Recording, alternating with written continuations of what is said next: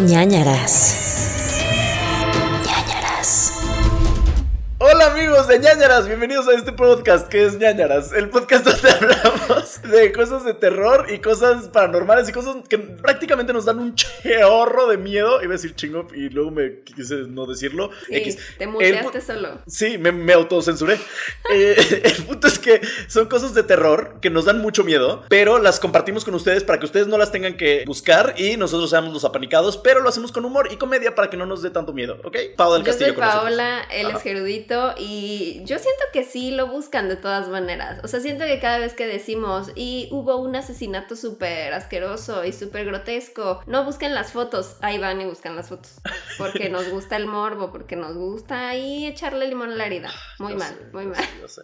Y Pero por eso son ñañers, por eso son parte de este podcast. Oye, ¿viste que pasó algo con Dross? Que subió un video Dross. Ay, vi algo de la tienda de Mario o algo así. Ajá, sí. Pero estaba leyendo que es como súper fake el video, ¿no? Ay, no lo sé. La verdad es que yo como que vi y dije, lo voy a ver. Y dije, no, no, no necesito esto en mi vida. No Yo no vi el video, pero pues sí Ajá. leí que era como súper falso, pero no sé, la verdad. No sé ni de qué. Es como literal unos muñecos que se mueven o algo así. Supongo, no sé, no lo quise ver. Amigos, seguramente los ñaños están ahorita como de que, güey, ¿Cómo no lo viste? no mames, tenías que haberlo visto. Y seguramente ya todos lo vieron. A ver, lo voy a buscar en este momento. Es más, lo voy a hacer en este instante, Yo amigos, también, para que yo lo vean. estoy buscando en este instante también. Ok, ok. ok. Piñata maldita, dice aquí. Lo estoy viendo, estoy viéndolo. Veo muchas piñatas. Ajá, a ver. Hay como un niño entre las cosas. Ajá, y dice como de que un hay una criatura. Una criaturita con el pelo largo, con un Yo corte no de puedo emo. ni empezar a ver el video porque está un anuncio de YouTube, gracias.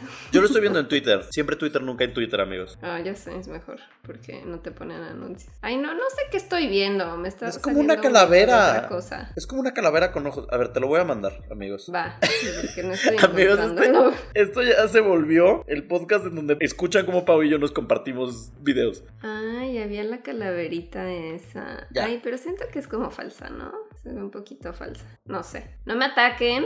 Luego así de, no, no es falso. Ahí ¿Ya está. lo viste? Súper falsa, ¿no?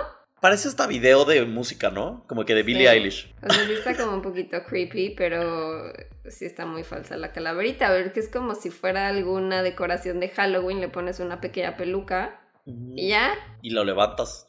Ajá, y pues están todas las piñatas amontonadas. Puede haber alguien ahí abajo que nada más está levantando la calaverita. Sí, no, o sea, no está difícil de truquear. Ajá. Ah, y es que además una... Hay unas piñatas que se mueven, ¿no? Una que está girando como Sí. un trompo. Que igual, o sea, eso de que gira, pues igual nada más si le, le amarras una cuerda, le empieza a dar vueltas muy rápido. Y ya, ¿no? Sí. No sé. Estamos tratando de ser Ghostbusters en esta ocasión. Cazafantasmas que hagan que ustedes ya no les dé miedo ese video y puedan volver a dormir. No sé, todas las cosas que hace Dross a mí me da miedo. El otro día estaba viendo como, pues no sé, como que veía mucha gente que hace este tipo de contenido. Hasta Kesha ya sacó su podcast de terror. ¿Quién? Kesha, la ¿Kesha, cantante. la cantante? Sí, ¿Neta? sí, tiene Wow. un nuevo podcast que se llama Kesha and the Creepies. No lo he escuchado, pero también es como de cosas súper paranormales y así. Y pensaba como... Super paranormales, es una nueva categoría. Súper paranormales. Estaba pensando como, ¿realmente debemos de continuar con este podcast, Pau? o sea, veo tanta gente tan intensa, tan especial, tan como profesional al respecto, tan cosas que dan miedo, y luego estamos nosotros. Y es como, Sí. ¿qué servicio estamos proveyendo a este mundo? ¿Realmente estamos dando algo bueno? ¿Qué es lo que Eh, nos distingue? O ¿Tenemos un diferencial único?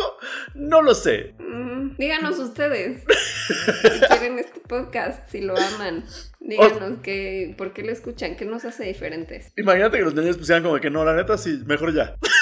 Bueno, por ejemplo, el otro día alguien nos ponía en Twitter como de, ay, el otro día que estaba escuchando uno de sus episodios, de pronto me acordé que ya había escuchado esa historia, pero con Dross, pero pues la diferencia es que con Dross sí me dio miedo. Y luego le contestaste desde ñañaras, como pues es que nuestro punto no es que te dé miedo. Y No. ella dijo, ah, no, sí, sí, sí, ya sé, o sea, como que me la pasé bien. Yo creo que la, la diferencia entre nosotros y los demás es que los demás sí quieren en algún punto que te dé mucho miedo o humor muy negro, como lo hacen leyendas, que son maestros en en ese arte. Y nosotros no, nosotros realmente nada más les queremos... Es como más, para mí es como chismear, que tú sabes que amo el chisme, pero estas cosas es como saberme una historia y chismeárselas, ¿no? Sí, yo también. Ajá, no es tanto como, o sea, no sé, no queremos ser profesionales. Sí, no, queremos así como hacer la fogata, la sociedad de medianoche. No. De, me tengo que contar mi historia para que les dé miedo y a ver quién gana. Mm. No, eso lo vamos a chismear de, ¿te enteraste a quién mataron? A ver, ay no, ese está muy negro, perdón, no, no quiero saber. No, pero sí, sí, sí. No quiero chismear a quién mataron. Es que si hacemos quiero, eso. quiero chismear más bien. Es que a mí me gustan más como de fantasmitas. Mm, ya. Como de te enteraste ¿Quién jala los pies en esa casa? ¿A quién mataron hace 200 años? Ah, lo mataron hace 200 años, me parece un poco más sano, a verdad. Oye, eh, como todas las semanas necesitamos una precomonición tuya, dos precomoniciones tuyas, rápidas, sencillas, mm. Simples. Es que yo ya no latino a ninguna, ¿te das cuenta? Últimamente ya no he latinado. Hemos tenido dos semanas que estuvimos como lejos. Siento que eh, están un poco desafinados mis poderes ahorita. No están en balance, no están sincronizados. Es que fue el. Fue Halloween y las fechas nos destantearon. Ajá. Voy a decir eh, algo de tequila. Tequila, ok. Ajá, tequila. Oye, salió, salió, no quiero hacer un comercial, pero salió un tequila sabor mango. Muero ¿Será de eso? eso? No sé.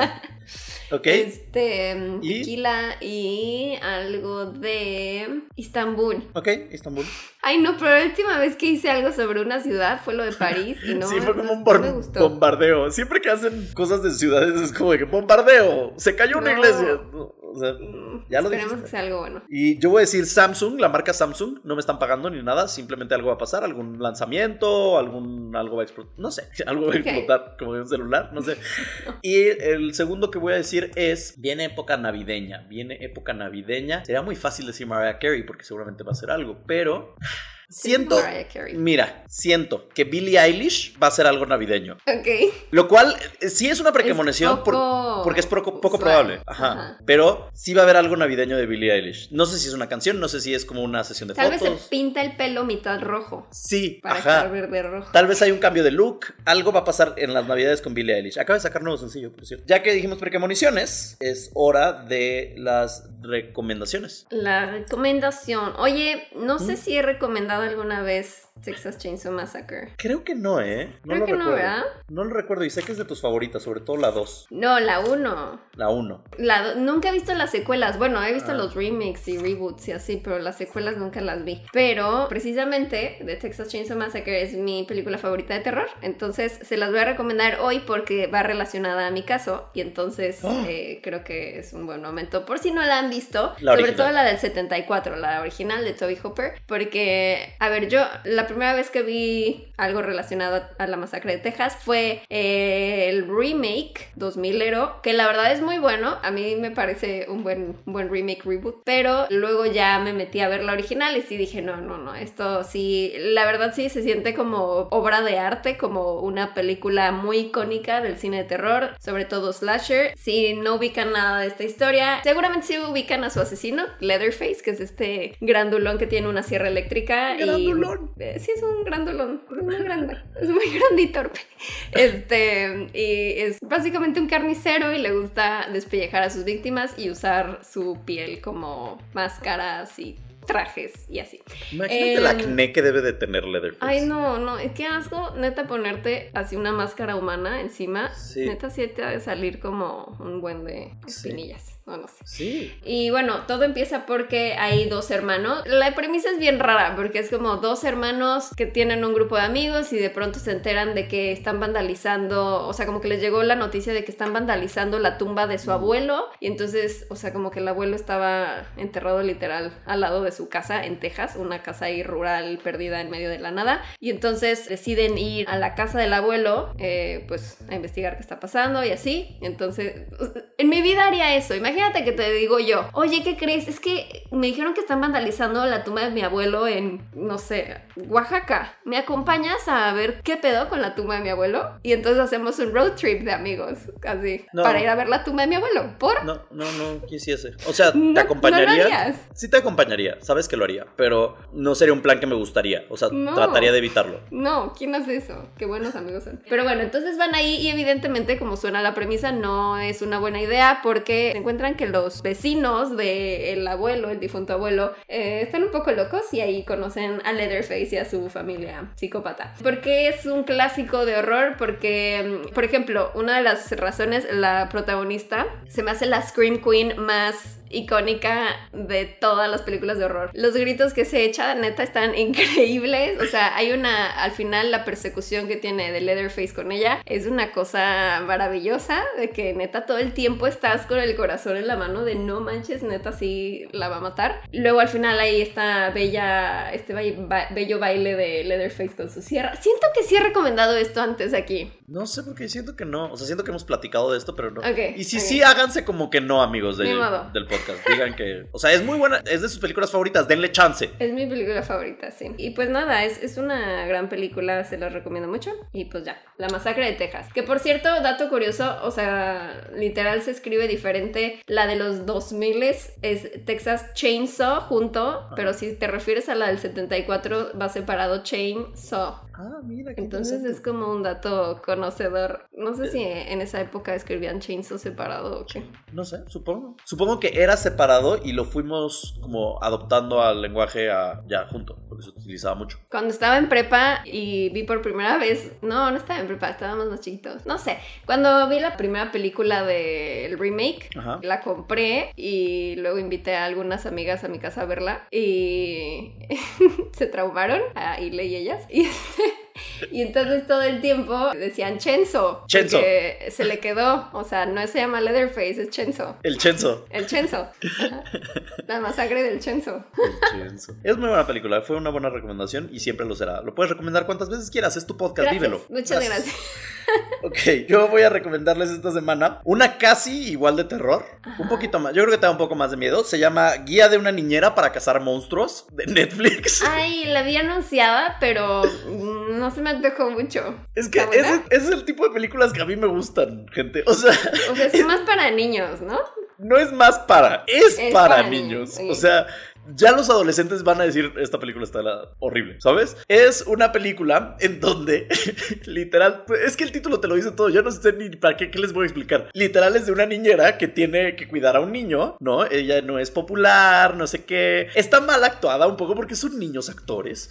Está basada en un libro, está basado en una trilogía de libros que se llaman Guía de una niñera para cazar monstruos. El tercero me parece que está saliendo este año, no ha salido, pero la trama es esa, o sea, que es una niñera que está cuidando a un niño y de repente secuestran a este niño, pero secuestran a este niño unos monstruos, no en realidad una persona. y entonces, ajá, literal, porque sale del closet y todo este monstruo, que de hecho es el Boogeyman, se supone en esta película, que está interpretado por Tom Felton, lo cual jamás me di cuenta. O sea, yo no me di cuenta que era Tom Felton hasta el final de la película que vi los créditos y dije, ¿qué? ¿Draco Malfoy?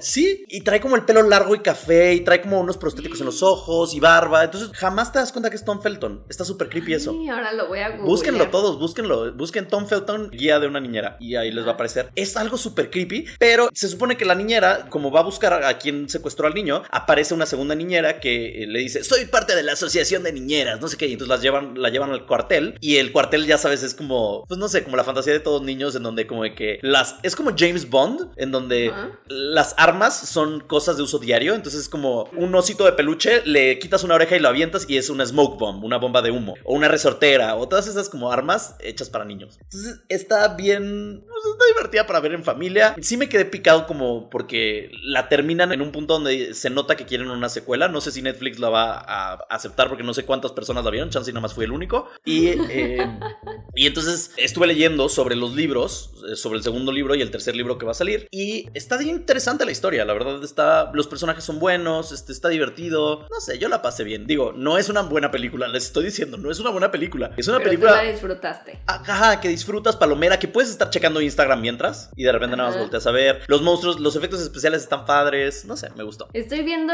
fotos de Tom Felton y sí, no se parece no nada. parece nada él. Porque además tiene sí estos prostéticos como de ceja. Ajá. Como de vampiros de Buffy. Sí, sí. Entonces sí, no se parece. Y además siento que trae un look como de Bellatrix Lestrange. Sí, sí, como entre Bellatrix y, y Filch, el cuidador. Sí. ¿No? Una eso. combinación ahí. Entonces sí, pero pues véanlas. Si no tienen nada que hacer, literal. O dicen, voy a poner una película para dormir. O, o Para te- dormir.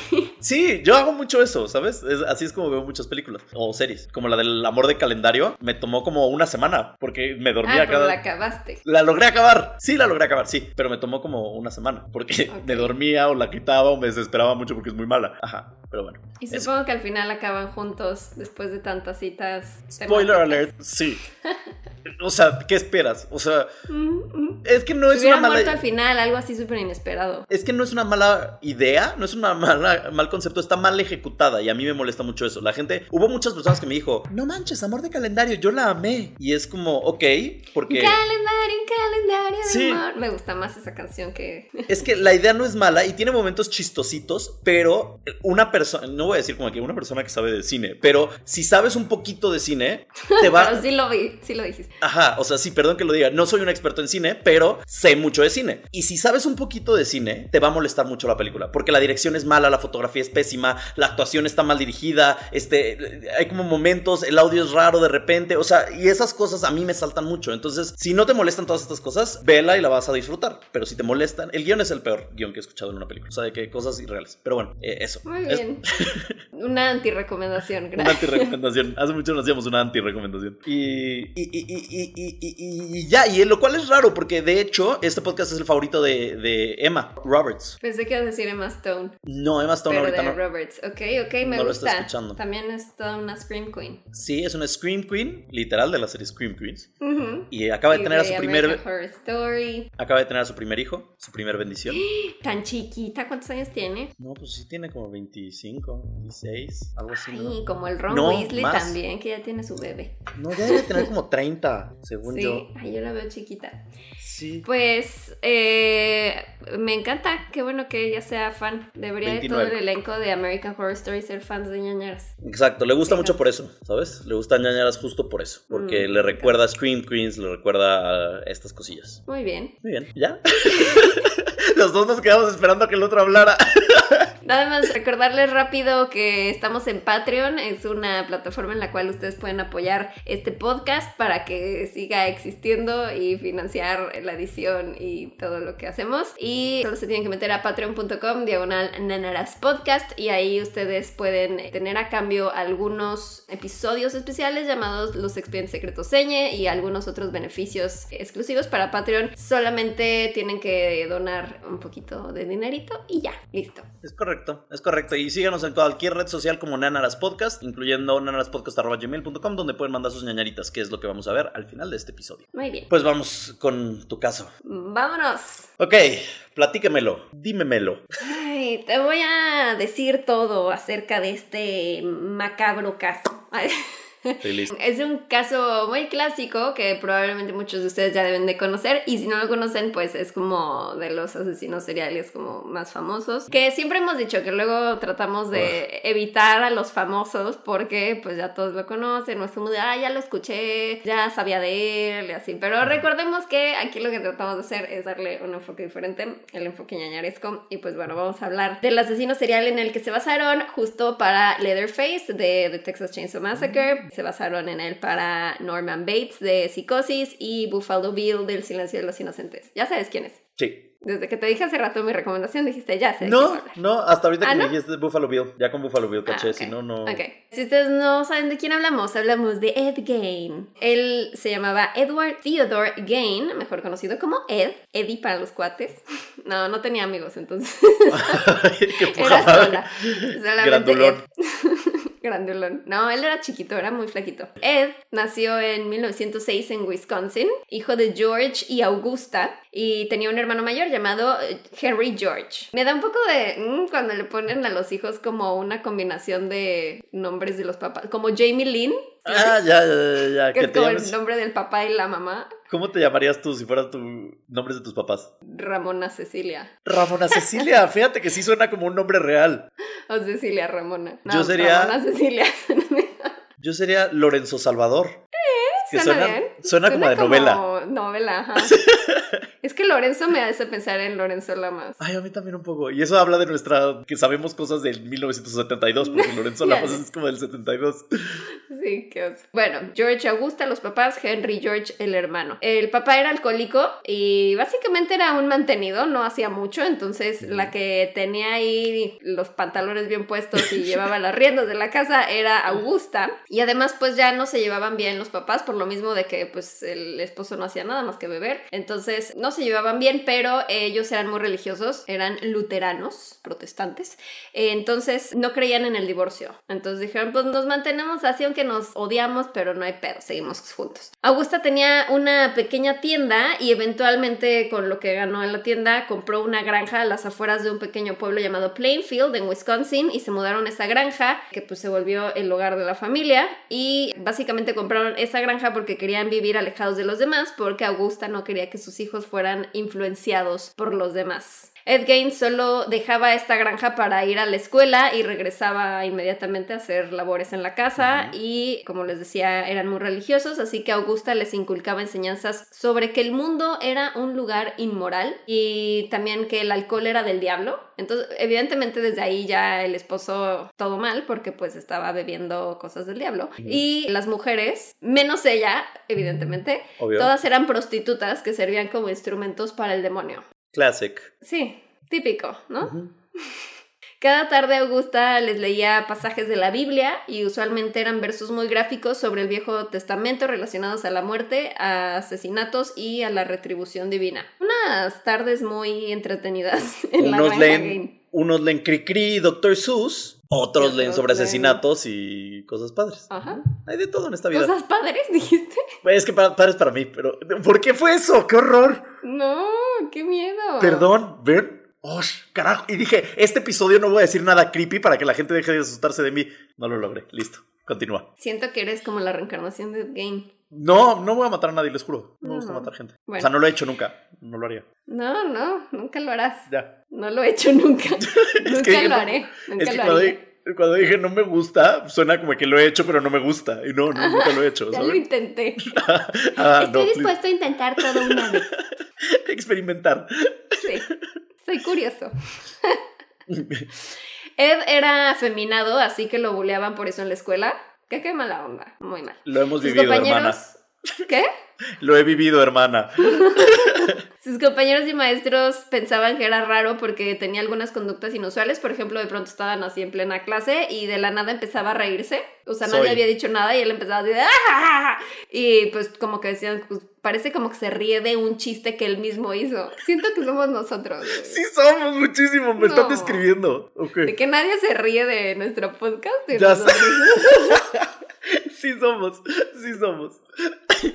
Ay, perdónanos, Ed Gain. Sentimos que te entendemos hasta ahora. Quiero que me digas ahora Hergain. Hergain. Además, suena como alemán eso. ¿no? Hergain. Sí. Hergain. No, Ok. no.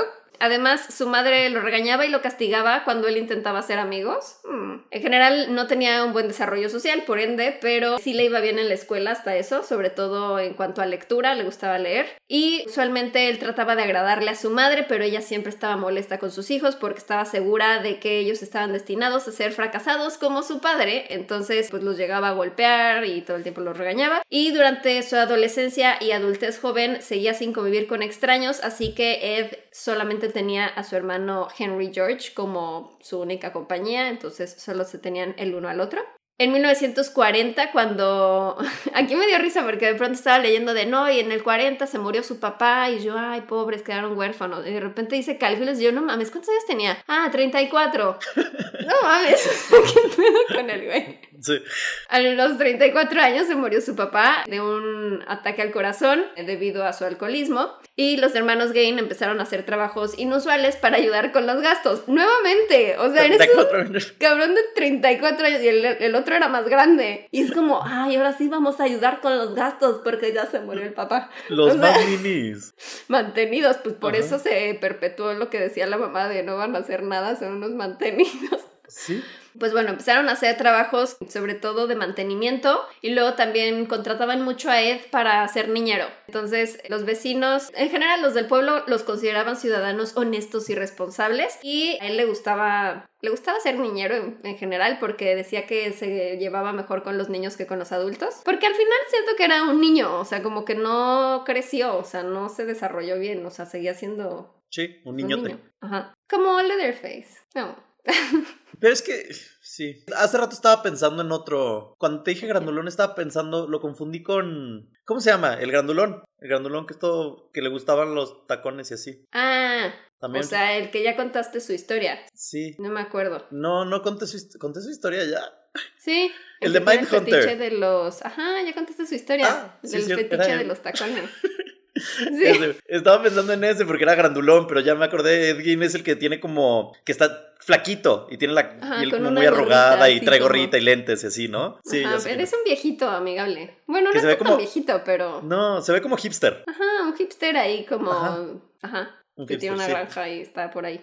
Y bueno, para este entonces, ya a los treinta y tantos, el hermano empezó a rechazar a la madre. O sea, como que sí decía de, ay, ya no me cae tan bien que mi mamá está todo el tiempo encima de mí. Como que quiero salir a hacer cosas, ya tengo 39, ya sabes. Lo que cualquier chavo de 39 quiere hacer en la vida. Ya estoy saliendo de mi adolescencia, ya tengo 39. Entonces como que ya decía, ay, ya muerto mi mamá. O sea, como que les llegó tarde la adolescencia, ¿no? Y entonces le empezó a decir a Ed como de, ya me caga mi mamá. Entonces como que se quería desahogar con él porque también le daba miedo que veía que Ed sí seguía como súper apegado a la mamá de no, mi mami, mi mami es mi mundo, ya sabes. Y el otro así de no, güey, ya tienes 34, o sea, no quieres salir con chicas. y pues ya, entonces él empezaba como a criticar a la mamá, Ed no se la seguía y pues como que nada más se molestaba. Y el 16 de mayo de 1944 eh, empezó a incendiarse el terreno aledaño a donde estaba su granja y entonces los hermanos fueron a apagar este incendio y se dice que eh, en algún momento los hermanos se separaron y cuando cayó la noche Ed dejó de ver a Henry. Dijo, ay no, es que se hizo de noche, ya no lo veía y pues, le gritaba. O sea, Ed dejó de ver al criticón. Y entonces le empezó a gritar, no lo encontró y entonces eh, ya se, se extinguió el fuego y Ed fue a la policía a reportar que su hermano había desaparecido. Se organizó una búsqueda para encontrarlo y Ed los guió directamente a donde estaba su hermano, quien ya estaba sin vida. Y la policía empezó a investigar y se les hizo muy extraño que justo donde estaba el cuerpo de Henry, el suelo estaba o sea, no, no, había sido tocado por el fuego. Entonces fue como de, o sea, no se murió por el fuego. Pero sí estaba tatemado. No, no, no, no estaba quemado, solo estaba ahí el cuerpo y, justo ahí en ese suelo no estaba. Y vieron que tenía moretones en la cabeza. Entonces dijeron, mm. hmm. pero ya sabes, la policía en los 50. Entonces dijeron, seguro se murió asfixiado. Caso cerrado. Listo. Los moretones de que le cayó una viga de madera o algo así. Sí, seguramente. en pleno campo. pero sí. Pasa, pasa a veces. Pasa a veces, puede caer algo. Una rama del árbol de al lado. Un pájaro muy agresivo. Ajá, le picoteo. Como ajá, en, en, Los pájaros de Hitchcock. Ajá, algo así. Sí, se entiende. Bueno, pues entonces dijeron se murió de asfixia y, y pues algunos investigadores sí se les hizo sospechoso de mmm, el último que lo vio con vida fue este güey y nos guió directamente al cuerpo. Todo se es sospechoso. Tal vez fue él. Pero bueno, dejémoslo así y ya. Continuaron con su vida. Y después de la muerte de Henry, Ed pues ya se quedó viviendo solo con su madre, que la verdad molestó, porque para él era como su ser de luz, era el centro de su mundo. Y entonces su vida era su mamá y para su mamá su vida era Ed y, ya, y vivían una bonita relación. No sé si incestuosa, nunca han dicho nada de si tenían alguna relación ahí que no se fuera nada más de madre e hijo, pero pues sí, era un poco bastante tóxica. Y pues ya, estuvieron viviendo solos hasta que ella murió un año después. ¿De causas naturales? No le duró mucho. Se murió justo el 29 de diciembre de 1945, luego de sufrir varios ataques cardíacos. O sea, esta familia tenía ya un tema del corazón, al parecer, porque todos se mueren de ataques cardíacos. Hay que cuidar los triglicéridos, amigos. Sí, ese colesterol. colesterol. Hagan ejercicio. Ed declaró que cuando su madre murió, perdió a su única amiga y su verdadero amor y que estaba completamente solo en el mundo. O sea, tampoco te puedes tirar al suelo. O sea, puedes decir, no mames, ya tengo 35, puedo salir al mundo, puedo ir a encontrar a alguien, puedo tener amigos, puedo hacer algo de mi vida. No tengo que estar solo en el mundo. Ya se murió mi mamá que no me dejaba salir, puedo salir. No sé si estoy muy vulnerable, pero quiero llorar. Ay, se me no, hizo ¿por muy qué? tierno. De verdad tengo lágrimas en los ojos. Se me hizo muy lindo de que es mi única amiga porque, o sea, sí está jodida su situación de que la mamá no le dejaba tener amigos, pero en realidad para él era su única amiga, ya sabes. Y se le murió y ya no tenía nadie en el mundo. Eso está triste. Sorry, amigos. Estoy, eh, es, es- Ok, estoy mis está días. bien, sí, sentamos empatía por él. Un poquito de Pero empatía. hasta ahorita. Hasta solo ahorita, hasta ahorita. Vemos después. Ya después ya Vemos. nos vale más. Ahorita tengo empatía por él. Ok. Sí, pobrecillo. Y todo fue culpa de la mamá, como siempre. O sea, si tienes padres abusadores, mm, no va a salir bien el chamaco después. El punto es que pues ya, se quedó solo y continuó viviendo en esta granja. Abusivos. Y hacía... ¿Qué? Es abusivos, ¿no? No abusadores. Ajá. Me quedé pensando en eso. Yo no soy abusadora. Abusadora, yo no soy abusadora. El punto es que siguió viviendo solo en la granja y seguía haciendo trabajos de mantenimiento para mantenerse, literal.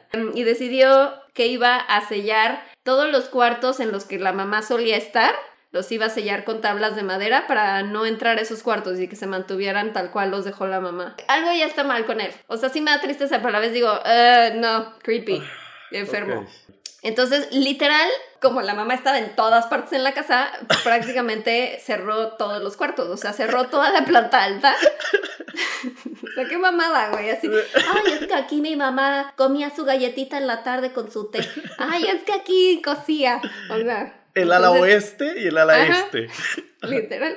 Selló toda la planta alta, la sala y el comedor. Y únicamente se quedó él viviendo en un pequeño cuarto junto a la cocina. Güey, como de Harry Potter. Así de. "Ay, Se auto Harry vivir". Pottereo. Ajá, se auto Harry Potterió, literal. Se poterió ahí junto a la cocina y empezó un nuevo hobby que eh, empezó, bueno, siempre le había gustado leer, entonces ahora empezó a comprar nuevas revistas, ahora que su mamá ya no se lo iba a negar. Eh, compraba revistas y leía sobre muerte, sobre artículos de canibalismo, sobre cacería, sobre reducción de cabezas y sobre lámparas nazis hechas con piel humana. Mm. Y además estudió el libro Grey's Anatomy, que por si no ubican, o sea, literal, no, o sea. Grey's Anatomy, la serie se llama así porque hay un libro muy importante de anatomía que se llama La Anatomía Grey, que, o sea, que lo escribió se llama Grey, pero es G-R-A-Y, no Grey, G-R-E-Y. Por eso se llama así la serie. Explotó Dato mi cabeza en estos momentos. No manches, no tenía idea. Yo pensé que era por Meredith Grey. La anatomía de Grey. de Sí, Meredith eso Grey. parece, pero no. Es ¿Qué? un... Sí, sí, Qué sí. hermoso, qué bello. Ok, gracias. Gran, es como el Baldor, pero Ajá. de la anatomía. Deberían de hacer una serie del Baldor. No, no sería divertido. El Baldor Hot, ¿te acuerdas? Que salió así. Uy, había un Baldor Hot hace poco tiempo, hace años, como cinco Ajá. años, salió un Baldor Hot. Pues bueno, entonces empezó a, a estudiar mucho sobre anatomía. No sobre Derek y Max Team. McDreamy, y McDreamy. y así, ¿no? Que McDreamy acaba de regresar para la nueva sí. temporada, ¿lo viste? Sí, lo vi, lo vi. Y van a hablar del COVID. Bueno, X, ese es otro tema. Continúa. Ay, sí. Oye, pero vi muy acabado ya McDreamy. Era mi Pues super es- crush y ahorita lo vi y dije, ya es un Pues es señor que- muy antiguo. Te recuerdo que McDreamy y Grey's Anatomy empezó hace 12 años. Tiene 17 temporadas, o sea, O what? sea, yo tenía una playera, según yo ya super teen, tenía una playera de McDreamy's Intern. ¡Qué oso, Paola! Ya sé. Neta, qué oso. Porque cuando la compré podías escoger entre Max Timmy's Intern o Uh. McDreamy's. Y yo Güey, me fui por Team McDreamy. Salió hace 15 años Grey's No Anatomy. manches. o sea, Sí, salió con. Desperate Housewives a esa altura. Entonces sí, pues ya obviamente ya ese hombre ya está más rucailo. Ujú. Porque ya tenía como 40 en la primera, ahorita tendrá 55. Pero bueno. Alguna vez se me hizo como que sería un buen Doctor Strange él. Ay, y como sí. tiene como canitas Sí. y así como medio. Sí. Y además era doctor en la serie, entonces. Y podías reutilizar tu playera de McDreamy's Ajá. Intern. No, ya la regalé, pero Oh, qué sad. no lo hubiera regalado, estaba padre. No, Porque además tenía como un estetoscopio pintado aquí. no, Paola, ya. Cállate, no quiero saber más. McDreamy's Intern. Y tú la portabas orgullosamente por Sí, la la vida. porté orgullosa un tiempo. Sabes que al pri- las primeras temporadas sí las vi, luego ya me dio flojera. Yo me quedé como en la quinta o en la sexta. Una cosa Ajá, así. yo igual, algo así. Ya luego todos empezaron a morir y ya dije, ay no, ya es esto. Sí, ya. Ya después de que ya murieron la mitad de los que empezaron, ya. Ajá. Bueno, después de desviarnos con Grey's Anatomy, este güey estudió mucho sobre anatomía, ok. Y hasta aquí todo bien dentro de lo que cabe, pero adelantémonos 12 años en el futuro. 12 años de soledad en la granja. ¿Qué habrá pasado? Aquí voy a aplicar la Gerudito en su chismonday de tin, tin, tin, tin. Dora ¿Qué la crees que exploradora. pasó? ¿Qué crees que sucedió en estos 12 años? Afiló su habilidad para asesinar gente. ¿Pero a quién asesinó? Aquí no había asesinado a nadie.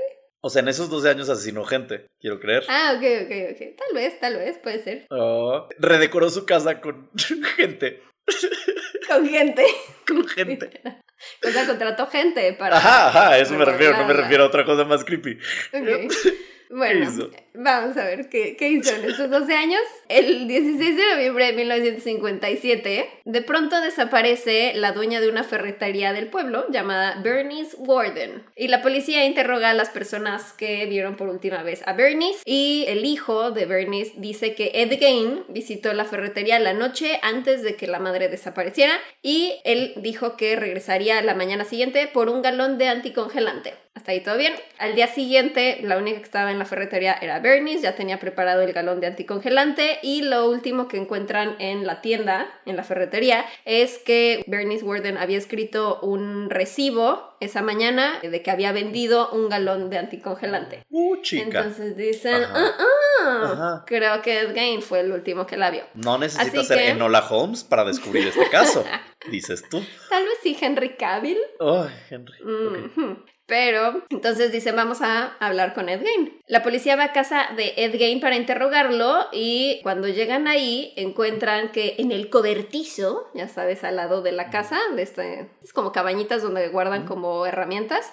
encuentran nada más y nada menos que el cuerpo decapitado de Bernice Warden colgado hacia abajo. Ok, ni siquiera escondido. No, No. ahí, como si fuera un venado que Ah, cazó y que Ah. dejó ahí colgado. Ah, Ahí está mi pala, ahí está mi trinche, ahí está mi bici, ese es el cuerpo decapitado de Bernice, este es mi bocos, o sea, ok. Ajá, exactamente. El cuerpo estaba eh, sostenido por travesaños en los tobillos y cuerdas en las muñecas. Y además, ay, no sé por qué busqué esto, pero literal hay una foto, o sea, es una foto muy antigua.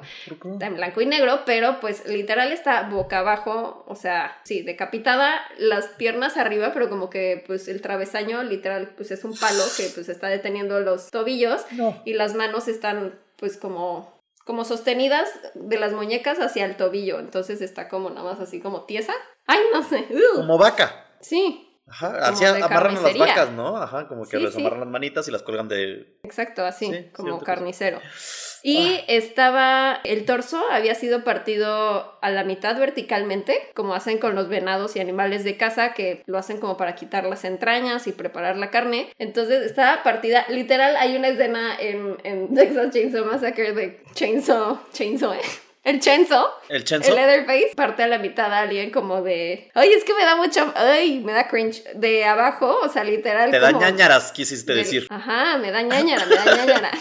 O sea, entre las piernas hacia arriba. O sea, como si te partieran verticalmente. ¿Era hombre o mujer? Ella era mujer. En la película es un hombre el que le cortan. Ajá. Y encontraron un hoyo de bala en su cuerpo indicando que le había disparado con un rifle calibre 22 y que las mutilaciones las había realizado posterior a su muerte. Mínimo, Ah, Mínimo.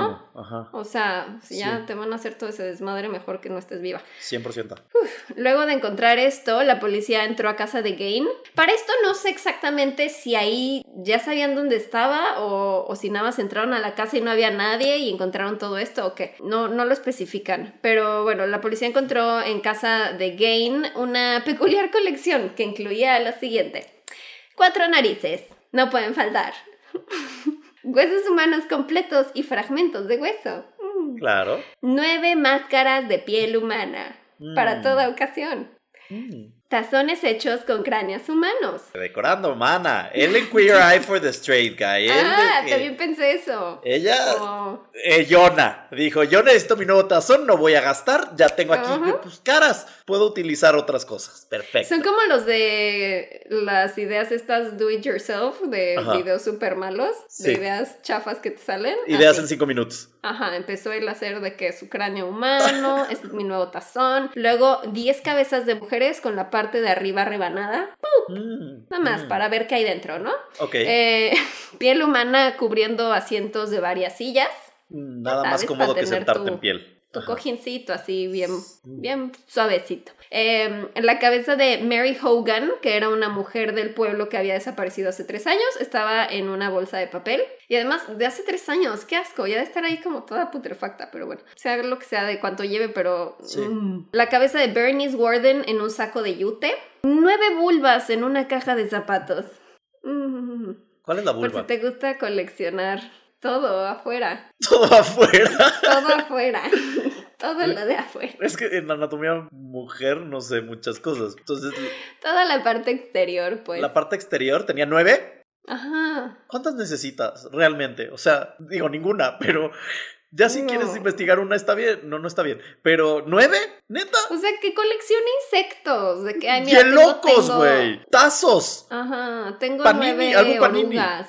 Ajá. Ah, Disecadas. mariposas disecadas, exacto. Algo. ¿Por ¿No, qué no vulva? vulvas? ¿Qué, qué, qué te hicieron las vulvas? ¿Jamás ha hecho nada malo una vulva en esta tierra? No, qué asco. Bueno, excepto la de la que tenía colmillos y comía. ¿Te acuerdas de esa Sí, película? hay una película Sí. se llama Teeth o algo Teeth, así. teeth. Ajá, Ajá, dientes. De la vulva con dientes. Ajá. Oh. Bueno, además de esto, tenía cráneos en los postes de su cama. Otra vez, redecorando. Él le o sea, él dijo yo, arquitecto de interiores y asesino. Tenía varios órganos en su refrigerador. Por ahí encontraron, por cierto, el corazón de Berenice Warden. Ah. También. lo Me encanta que es como. Como que la- vas encontrando pedazos de. Bernice.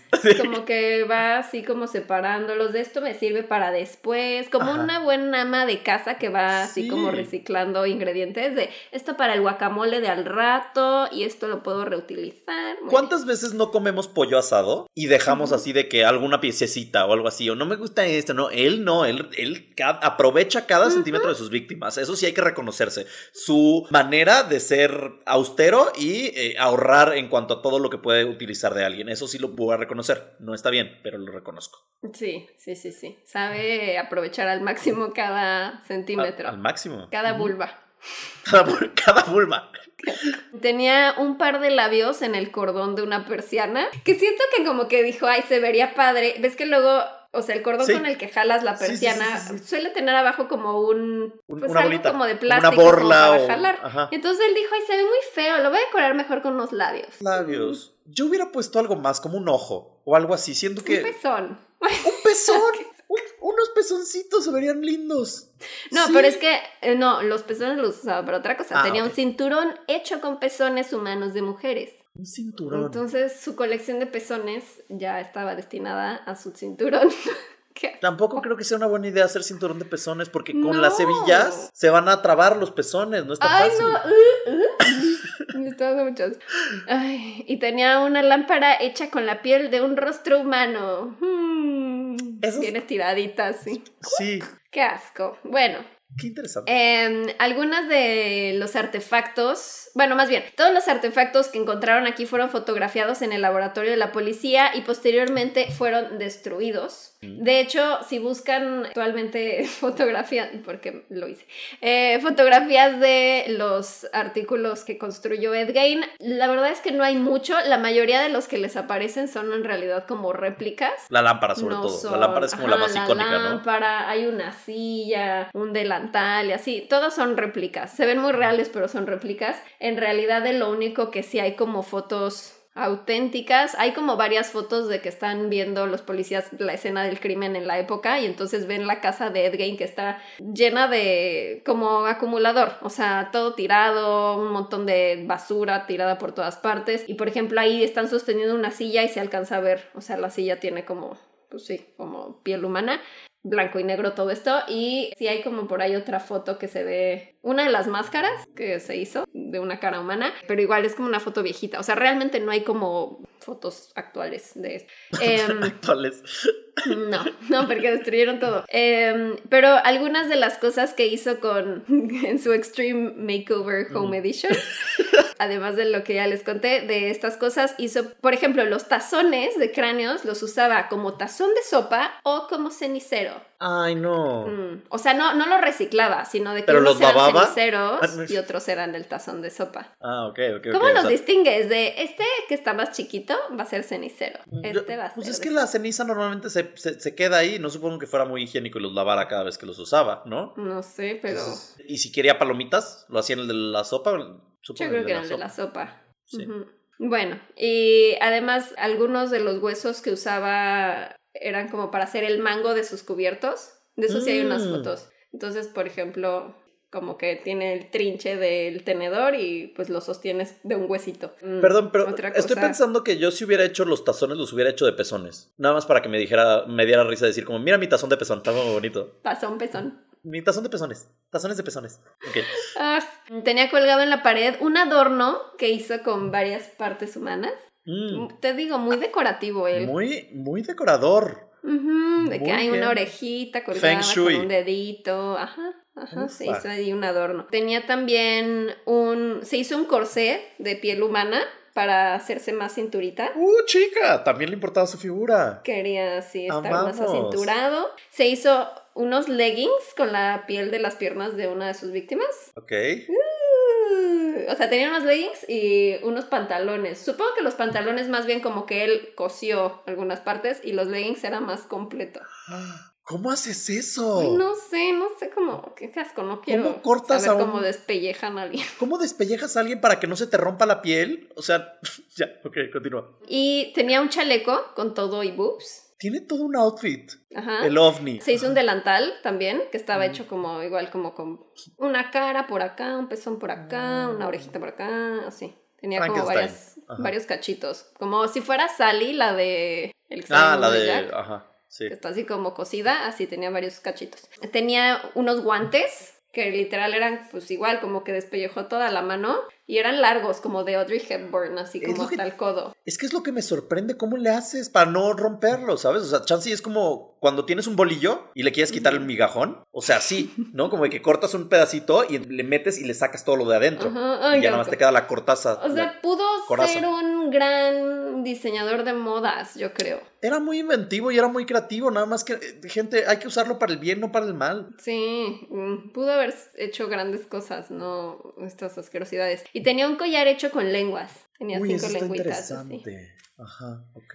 Ok, pues al interrogar a Gain, él les dijo que entre 1947 y 1952 realizó alrededor de 40 visitas nocturnas a tres cementerios locales para exhumar cuerpos recién enterrados, mientras se encontraba en una especie de estado de trance. Pero, según él, en aproximadamente 30 de esas 40 visitas, mientras estaba en el cementerio salió del estado de trance, se dio cuenta de lo que estaba haciendo y como que decía no, qué pedo, y dejaba la tumba en paz y se regresaba a casa con las manos vacías. No estoy segura de sus cálculos porque de 10 visitas al cementerio no sacas tanto desmadre que había en su casa. O sea, de que es para que te alcance para hacer todo el cinturón de pezón, no estoy segura. Es que acuérdate 10 que visitas. lo interesante de este güey es cómo utilizaba todos los recursos. Entonces, de una persona, ¿cuántas cosas saca? O sea, te sacas un tazón, te sacas un cinturón, te sacas pedazo de mandil, te sacas medio collar de lengua. O sea, como que hay muchas. O, o sea, una persona te da mucho, te proporciona muchos eh, elementos para cosas. Lo padre de este güey. No quiero decir lo padre, pero lo,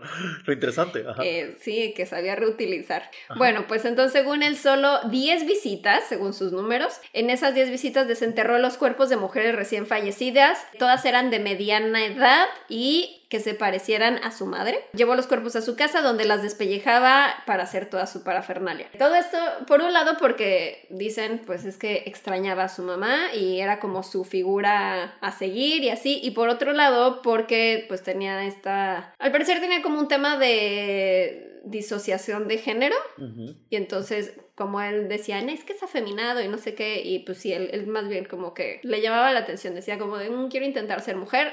Hoy en día a lo mejor lo hubieran encaminado de otra manera y no Sí. tener que hacer estas cosas. Si tan solo en esa época existiera Amazon y él pudiera pedir un tazón, él pudiera pedir un cinturón a domicilio, no tenía que salir y hubiera los recursos que hay para decirle, ok, tienes este tema, vamos a platicarlo, este, que es una persona un trans. psicólogo, Ajá. hormonas, no Sí, sé, pero no te hagas un chaleco con boobs. No. No, no maten No. a nadie. No des- y aunque ya estén muertos, pues no los usen. Ya, ya sirvieron su propósito. descansar. Sí. Gain admitió robar nueve tumbas. Es lo que te digo, no me salen los números. ¿Nueve tumbas? Bueno, sí decía que tenía nueve... ¿Nueve qué? Nueve nueve, Vulvas. nueve vulvas. Tenía nueve vulvas. Entonces ahí sí sabemos que mínimo sí había nueve víctimas. Pues dice 10 cabezas, cabezas de mujeres. Nueve. Bueno, pero Más es que la de mató Bernice. a, a dos. Mató a la de la taberna y que tenía la cabeza de hace tres años y mató a esta nueva. Esas no fueron Entonces- del cementerio. Entonces sí tiene sentido lo que Sí, dice. tenía ahí algunas. Bueno, el punto es que admitió robar esas nueve tumbas, le mostró a la policía cuáles eran las tumbas que había... Desacrado. Desacrado. creo. Al principio la policía no creía que él hubiera sido capaz de desenterrar las tumbas por sí solo en una noche y llevarse los cuerpos a casa debido a que era pues muy debilucho. Ñengue. Pero desenterraron dos de las tumbas que él dijo y pues efectivamente no había nada, entonces pues ya le creyeron su confesión. Gain confesó que poco después de la muerte de su madre había decidido que quería cambiar de sexo y que empezó a crear, como él lo llamaba, un traje de mujer para que pudiera pretender ser mujer. Siento que, por ejemplo, el vestido de Lady Gaga de carne Mm, tiene un poco de, de Ed Gein. No, porque O es sea, él que. se hizo un traje de mujer, ella se hizo un traje de carne, pero... No, porque lo de Gaga es otra cosa. O sea, lo de Gaga es una, es una crítica social sobre cómo las estrellas pop y todas las personas que están en el mundo de la música son vistas como un pedazo de carne y entonces ella lo quiso Ok. cortar para eso. Eh, es un más sí, tema como que de, de cómo la gente y la percepción de la gente la ve y la ha visto durante su carrera hasta ese punto. Y entonces ella dijo, me voy a ir vestida de carne porque eso es lo que quieren de mí. Es como un tema gaguesco. Mm, ok. Acá ok, Little sí. Monster. Acá en mi Little Monster saliendo. Muy bien, gracias por esa aclaración. Gain negó haber tenido. Ah, o sea, le preguntaron, oye, ¿tuviste relaciones con los cuerpos que desenterrabas? Y él dijo que no, el Brondonica, ¿por qué no? Le dijo, es que olían muy mal. o sea. O sea, me los pongo como de ellos, pero por- ya, o sea, de Pero no, no, Cogérmelos no voy a hacer nunca. algo con ellas porque huelen No. muy mal. Gain admitió haberle disparado y matado a Mary Hogan, la dueña de la taberna que desapareció en 1954. Confesó haber matado solo esas dos mujeres, pero algunos sospechan que pudo haber matado hasta siete personas. Porque pues había, por ejemplo, algunas personas desaparecidas que pues realmente nunca supieron qué pasó con ellas. Se cree que pudo haber consumido parte de los restos de sus víctimas, pero no está confirmado. Un chico de 16 años cuyos padres eran amigos de Gain y que asistían a partidos y películas con él, dijo que Gain le había mostrado alguna de las máscaras que tenía de piel, pero le dijo que eran cabezas reducidas y que se las había enviado un primo que peleó en la Segunda Guerra Mundial, que eran reliquias de las Filipinas. La policía luego investigó estas disque cabezas, que más bien eran máscaras, y llegaron a la conclusión de que, pues más bien, era piel humana que él usaba como máscara. Durante estos interrogatorios, el sheriff del pueblo, Art Shelley, atacó a Gain golpeando su cabeza y su cara contra una pared de ladrillos, por lo que la confesión inicial de Gain fue descartada. Un mes antes del juicio de Gain, este sheriff, Art Shelley, debía testificar en su contra, pero se murió de un ataque cardíaco a los 43 años y muchos dicen que era porque se quedó traumado de los horrores que vio en la casa de Gain y también porque estaba como súper nervioso de testificar en contra de Gain después de que lo había golpeado y que probablemente todo este estrés causó su muerte. Durante su juicio se declaró que no era culpable debido a que más bien no estaba apto mentalmente como para estar en un juicio y lo enviaron a un hospital psiquiátrico de máxima seguridad, pero 11 años después los doctores llegaron a la conclusión de que estaba lo suficientemente cuerdo para poder ser juzgado y fue encontrado culpable del asesinato en primer grado, pero como legalmente seguía estando que estaba loco. Pasó el resto de sus días en un hospital psiquiátrico. Murió eventualmente de un fallo respiratorio porque tenía cáncer pulmonar. Y en el 58 quemaron su casa. O sea, bueno, se incendió y luego pues su- suponen que la quemó la gente del pueblo. Pero pues realmente no saben qué pasó. Su auto en el que transportó a las víctimas que sacaba del cementerio fue subastado por 760 dólares. Lo compró el dueño de un circo que luego cobraba 25 centavos por ver el auto de Ed Gein.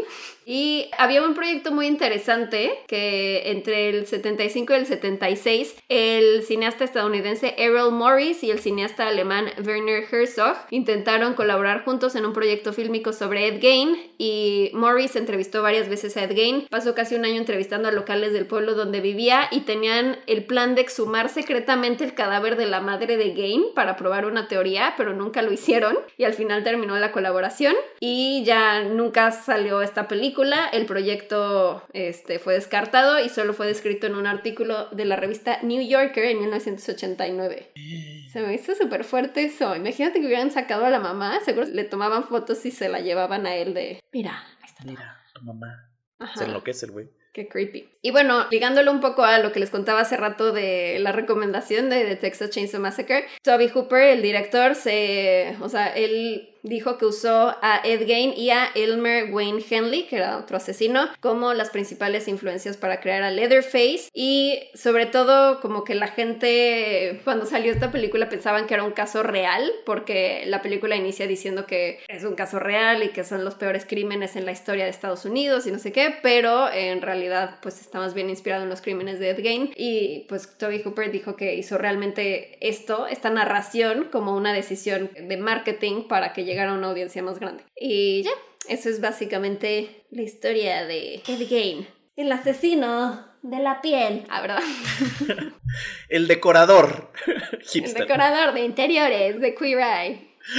Sí, imagínatelo si, si hubiera estado hoy en día, podría estar en Queer Eye for the Straight Guy. sí. Bueno, ya no se llama Queer Eye for the Straight Guy, se llama Queer, Eye.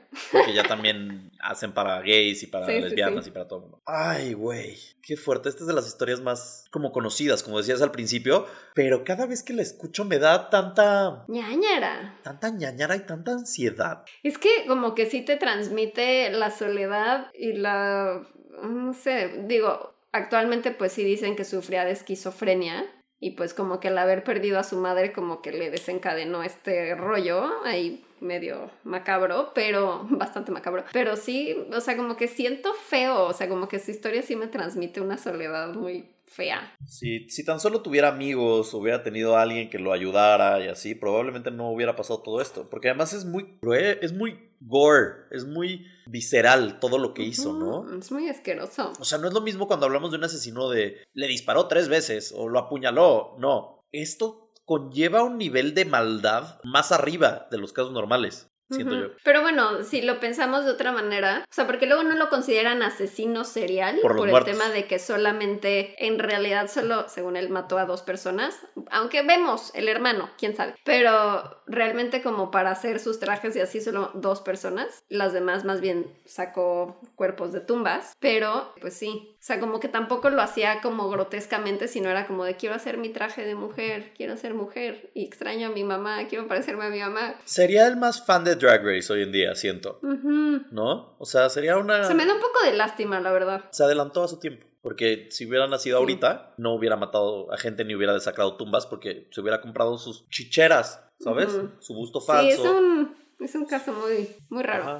O sea, no, no solamente digo como de, ay, maldito, se muera, o sea, más bien como que siento lástima por él. Sí, está bien sad, pero Así las cosas en este programa, amigos, en este bonito podcast llamado ñañaras. Es mi turno. Lo que vamos a platicar hoy, lo que les voy a platicar hoy, me hace muy feliz. Me hace muy feliz, como cada semana. Me la paso muy bien en este podcast, la verdad. Creo que por eso lo seguimos haciendo. Creo que porque nos divertimos mucho cada semana. La verdad es que extrañaba mucho a la bella cultura japonesa, ¿sabes? Porque mm. Hubo una época donde yo hacía mucho Japón y luego dije, ya, se cansaron de Japón. Entonces empecé a cambiar de temas y este empecé a hacer otras cosas. Pero es que me gustan mucho las leyendas y las criaturas japonesas, me fascinan. Entonces, esta semana no les traigo una, no les traigo dos, les traigo tres leyendas japonesas, amigos. ¿Cómo de que no? Tres por uno. ¿Cómo de que Tres por uno. Vamos a hablar de tres yokais. Yokai, para que estemos todos en el entendido, significa eh, espíritu o criatura sobrenatural. Entonces, pues sepamos que esas son las yokai. Les voy a platicar de tres que para este episodio les llamé las chicas super encuestadoras. Si algo yo le tengo pavor en esta tierra, amigos, es a las interacciones sociales, porque me causan mucha ansiedad, porque soy una persona ¿Eh? muy ansiosa. Sí, sobre todo, sobre todo con las personas que no conozco. O sea, contigo no tengo un problema porque te conozco, nos llevamos bien, hay confianza. Pero, eres como el más sociable. Eso parece, pero en realidad me genera mucha ansiedad. O sea, porque lo que pasa es que si alguien me habla y yo no lo conozco, de que estoy en el súper y voltea a alguien y me habla, le contesto jajaja, todo bien porque soy muy educado, pero por dentro se genera una ansiedad horrible porque es como de que le debí de contestar eso, no le debí de haber contestado ah, eso. Yo soy súper este, así, pero a mí se me nota, a ti no. No, a mí no, yo sé actuar muy bien, soy bien sociópata para eso. Entonces... yo no, yo sí soy como... Ah, Ay, no, no, y entonces durante horas estoy pensando así de, híjole, es que le hice mala cara, o sea, pensar no sé qué, o debí de hablar más con él, necesitaba ayudar, debí de ayudarla, o debí de decir otra cosa, o sea, entonces mi cabeza empieza a generar mucha ansiedad cuando tengo interacciones sociales desconocidas, entonces por eso tomo. por eso tomo, porque con el alcohol se, como que mato a los demonios que están dentro de mí y entonces ya. Siento que nos estás diciendo todo lo que te dijo tu terapeuta. ¡Súper sí! Vamos a hablar. Esta semana nada más quiero hablarles de lo que me pasó en la terapia. Por eso tomas. Por eso tomo. Por la intensidad social. ¿Qué? Sí, no, interacción social. Interacciones sociales. Sí. Entonces, estas tres leyendas que les voy a contar de la conversación se alimentan de esta ansiedad un poco. Entonces nos dan tres enfoques distintos de cómo acabar con tu vida. La primera es Oshiroi Baba. ¿Cómo es mi- Necesito intentar una voz japonesa. Oshiroi Baba. Algo así, mejor. Ajá. Oshiroi Baba significa literalmente la vieja del polvo para la cara. ¿ok? Y físicamente es una anciana, es una viejita que está toda jorobadita por la edad. Baba es como vieja, ¿no? Ajá, ajá, como Baba Yaga. Baba Yaga, eso. Y entonces está jorobadita, imagínatela. Viejita, muy viejita, jorobadita. Tiene un bastón de bambú con el cual Mm. se ayuda para caminar. Y Sí. trae un kimono puesto. Un sombrero enorme como el del sombrerón, ya sabes, paraguas. Como el de Raiden de Mortal Kombat. Ajá. Así. Siempre está cubierto por nieve porque ella normalmente está en las montañas en- y en climas bastante fríos. Y en la otra mano, en la que no trae el- la botella o colgando, trae una botellita de sake. ¡Sake! Ay, me da ternura ella. Es muy tiernita. Sí, sale como de un- salida de un anime. Sí, sí la queremos mucho. Esta botellita de sake o botella de cerámica la carga a todos lados. Es como la chupito japonesa. Porque Ujú. Y entonces su cara es blanca como la nieve. Ujú. Pero si te acercas te das cuenta que tiene como manchitas. O sea que no está bien maquillada. Ok. Es como polvo blanco que trae puesto, ¿no? Y entonces depende de la leyenda. Unos dicen que va cargando un espejo en la parte de atrás. Aunque el problema de este espejo es que no es visible. Solamente lo escuchas. Escuchas como que va arrastrando un espejo, pero nunca nadie ha visto este espejo. Ese es como el ¿Cómo saben que es un espejo? ¿Qué, tal que No. es un cuadro y ya? ¿Qué tal que es un vidrio? No lo sé. Literal todos dicen no es un espejo, pero nadie lo ha visto. Solamente lo escuchas y así es que sabes que se te está acercando la, la Oshiroi Baba. Algunas leyendas la llaman la sirvienta de la diosa de los cosméticos. Ay, no, ¿qué? Ajá, así la llaman, la sirvienta de la diosa de los cosméticos, que todos en este podcast sabemos que es Yuya, obviamente. Entonces supongo que es la asistente de Yuya. ¿Y la diosa de los cosméticos es Yuya? Ajá, obviamente. ¿Existe alguien más? Güey, yo cuando dijiste cosméticos pensé Avon. No, pero en una diosa, si piensas en una persona Sí, sí, diosa de los sí, La cosméticos, diosa, ok. o es Yuya o es Kylie Jenner, una de las dos. Dependiendo de del mercado. Rihanna. No es diosa, siento. Fíjate que me compré un delineador de Lady Gaga y no me encantó. ¿The House? ¿No? ¿Sabes? Dicen que bueno, los... o sea, es, es- es bueno el producto, pero está como muy intenso para mí. Siento que está Mm. muy, muy gaga, muy, muy intenso. Es que los productos de Gaga son muy saturados, tienen mucha sí, pigmentación. muy, muy saturado. Exactamente. porque, les- porque eso es lo que les gusta a los que siguen a Gaga, como que sea muy marcado, utilizar maquillajes muy intensos. Pero dicen que Fenty es muy bueno, de Rihanna. Fenty lo he usado y... Y de Kylie, todo lo que es de labios dicen que es increíble. Eso he visto. Y de Yuya, que es muy bueno para el precio que tiene, porque es muy accesible. mm. Esa es mi reseña. Por si alguien quiere saber de cosméticos de famosas. Eso. Entonces, Oshiroi se hace presente solamente en las noches de luna llena de diciembre, lo que nada más sale para las posadas, como podemos entender. ¿Y qué es lo que hace Oshiroi? Ella se dedica a darle saque caliente de su botellita a las personas necesitadas. Sí, güey. Yo quiero, o sea que... Entonces, si tú estás así, como que tienes mucho frío y te sientes mal y de repente oyes así de que un espejo, que no sabría des- reconocer o distinguirlo, es la Oshiroi Baba y llega y te dice como que, "Mm, ¿saque? Y entonces tú dices, sí, saque. Y entonces te da saque calientito para que no te mueras. Ay, qué linda. Imagínate, entonces es como que le da, es de mis personas favoritas porque le da no nada más calor, le da alcohol a la gente. Ve qué lindo. Sí. Entonces, Es como los estos perros San Bernardo que tienen su, Sí, su barrilito. con alcohol para las montañas. Sí, algunos por esto mismo han confundido a la Oshiroi con Yuki Onna, que es la japonesa, ¿te acuerdas de este podcast? Pero ella era Eh, muy guapa, ¿no? Ella era muy guapa, no, esta es viejita. Entonces, pero algunos piensan que es como, como salen en la nieve y todo esto, que es la misma, pero no.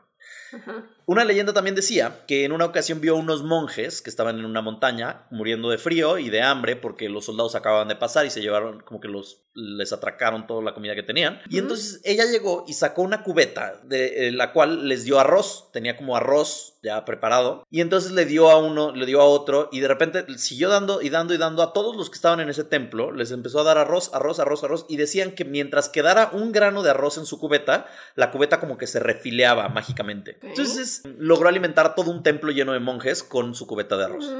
Y Güey, hasta- ya es de que Jesús, así, duplicando Sí. el pan, los pescados.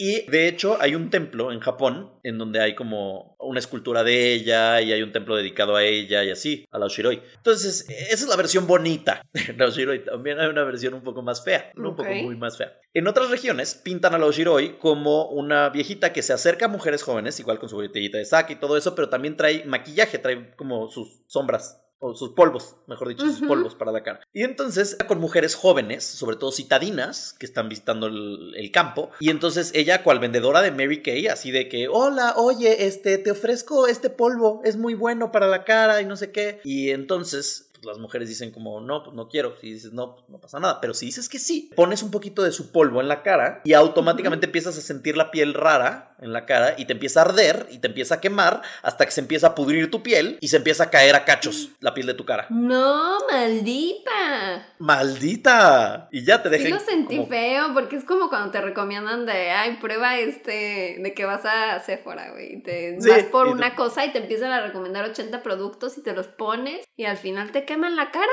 Te queman la cara, te pudren la piel, se te cae la piel a cachos y te mueres. ¿No? Pues porque, pues, bye. Eh, de ahí, Oshiroi se roba estos pedazos de piel que se van No. cayendo. Ajá.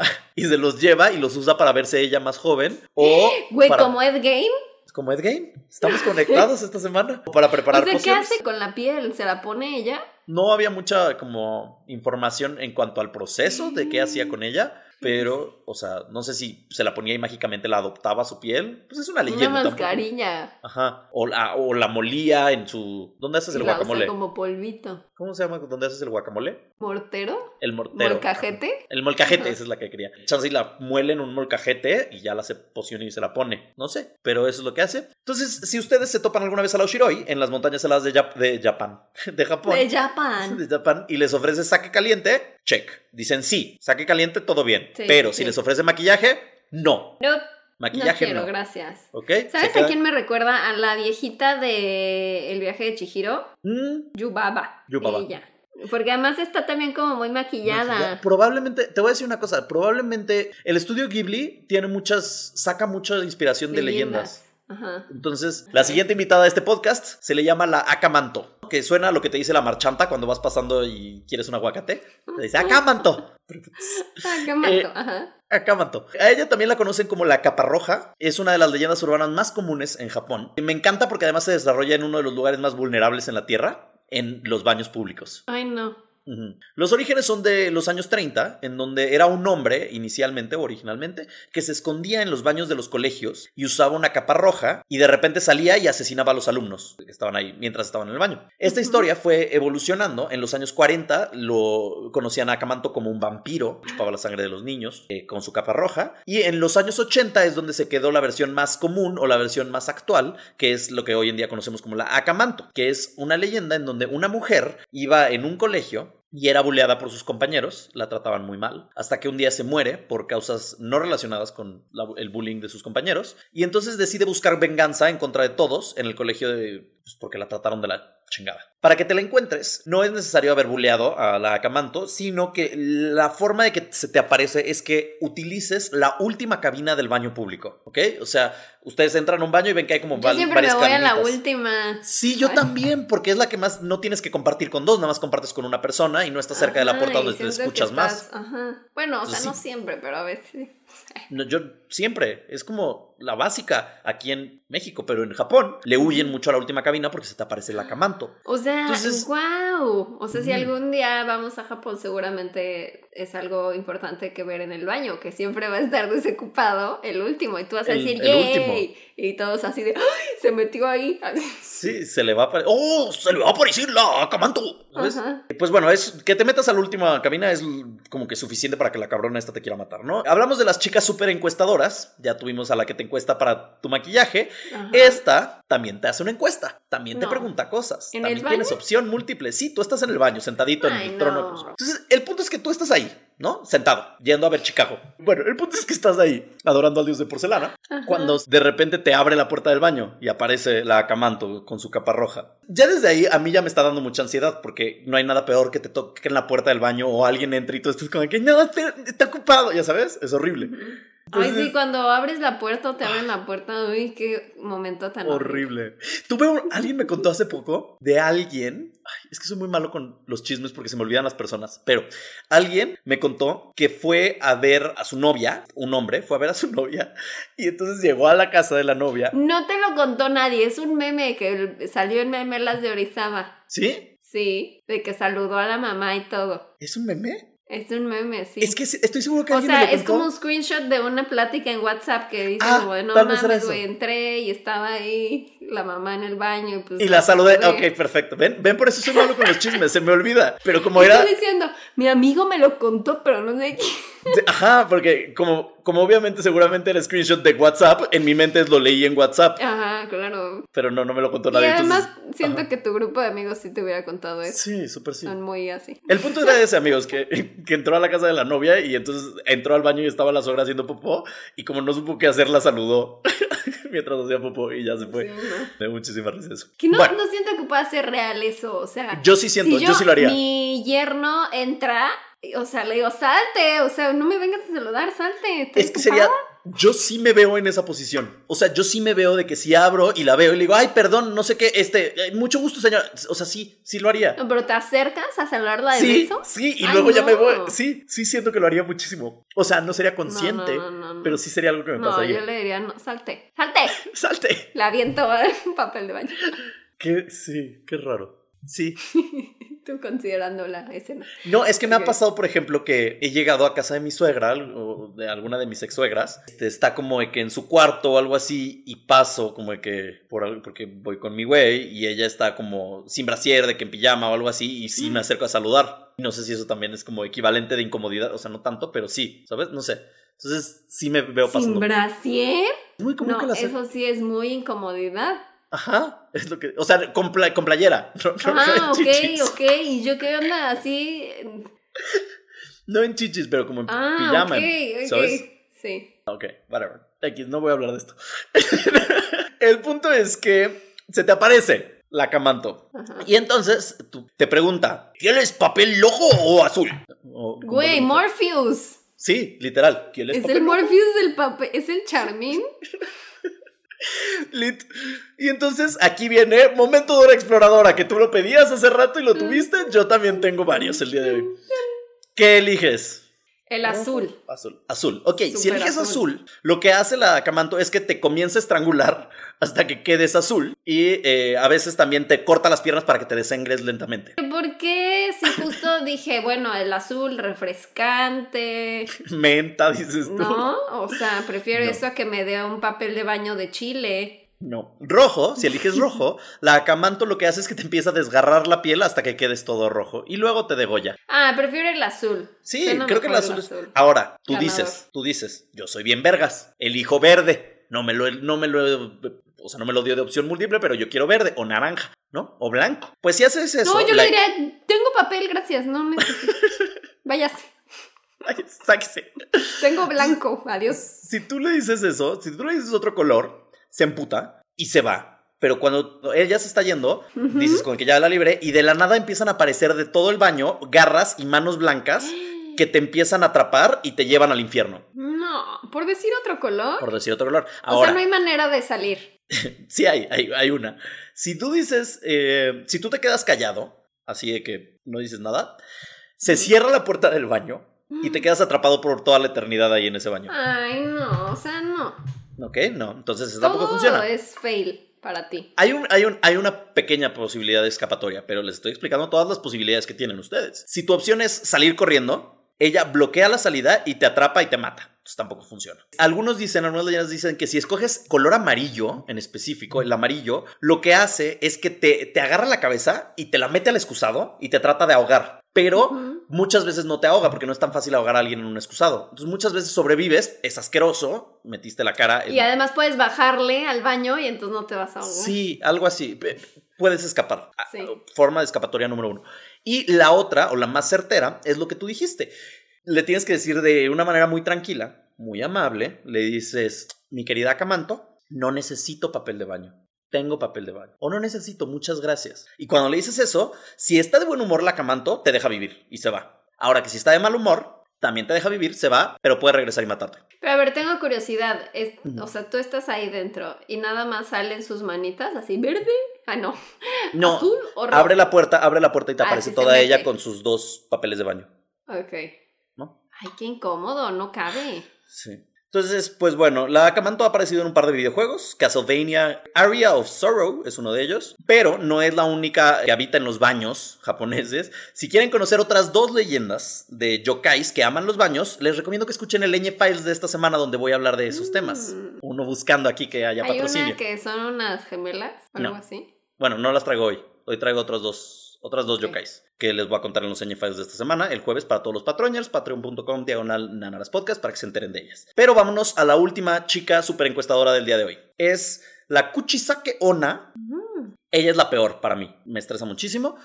La leyenda cuenta que es una mujer que fue mutilada durante su vida, era la esposa de un samurái y le puso el cuerno, le fue infiel. Entonces él lo que hizo en respuesta O sea, fue... ¿fue mutilada por ponerle el cuerno? Ajá. Él lo que hizo fue agarrarla y matarla y cortarle la cara de oreja a oreja. No, de Sí. que Joker. Guasón, Dalia Negra, The Carver de Nip Brujas. Tuck, Brujas, eso. Que por cierto, esto me recordó que hay una temporada de Nip que si no han visto Nip gente, vean Nip Tuck, es una serie Ay, sasa. no me acordaba de Nick. La tercera temporada trata sobre un asesino serial que se llama The Carver, que hace eso a sus sí, víctimas. sí, es cierto. Véanla, es joya, es gran, gran, gran serie y esa es la mejor temporada en mi opinión. Es muy fuerte la serie, no la vayan a ver con su familia. Ay, Después me acuerdo que había una cosa bien rara de que el güey como que le daba orgasmo cuando los sofocaban y estaba como a punto de morir o algo así. Ajá, estrangulación autoerótica, ¿cómo se llama eso?